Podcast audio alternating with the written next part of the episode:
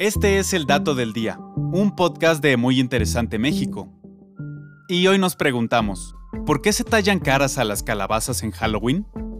En fechas cercanas a Halloween, muchas casas alrededor del mundo suelen adornar sus entradas con calabazas talladas. Esta costumbre, además de ser vistosa y atractiva, tiene un origen histórico.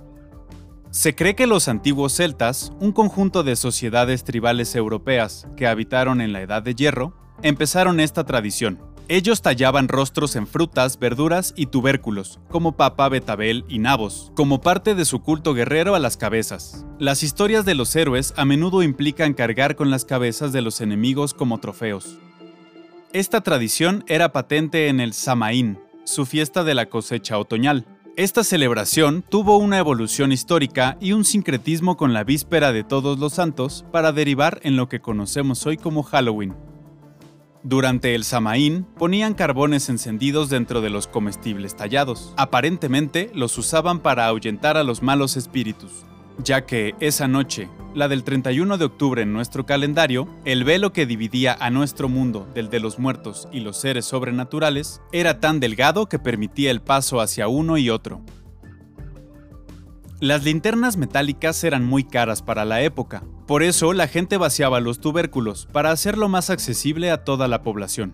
Con el tiempo, comenzaron a tallar sobre ellos caras y otros diseños, para que la luz pudiera salir sin extinguirse en un espacio completamente cerrado. Hay evidencia física encontrada en poblaciones de las actuales Irlanda, Escocia e Inglaterra de que estas lámparas formaron parte de sus celebraciones otoñales durante siglos. Los ingleses del siglo XVII describieron lo que llamamos fuegos fatuos. Estos son un fenómeno químico natural en que la materia orgánica se descompone, emitiendo una fluorescencia que aparenta una pequeña llama volando sobre pantanos y cementerios. Como era fácil confundir un fuego fatuo con algún vigilante nocturno, a estos se les llamaba Jack, un nombre común de ese entonces. De ahí el famoso término Jack O' o Jack el de la linterna, que ahora se asocia con las calabazas talladas y la decoración en esta fecha tan entretenida. Y este fue el dato del día. No olvides suscribirte gratis a nuestro podcast y seguir todos nuestros contenidos en muyinteresante.com.mx.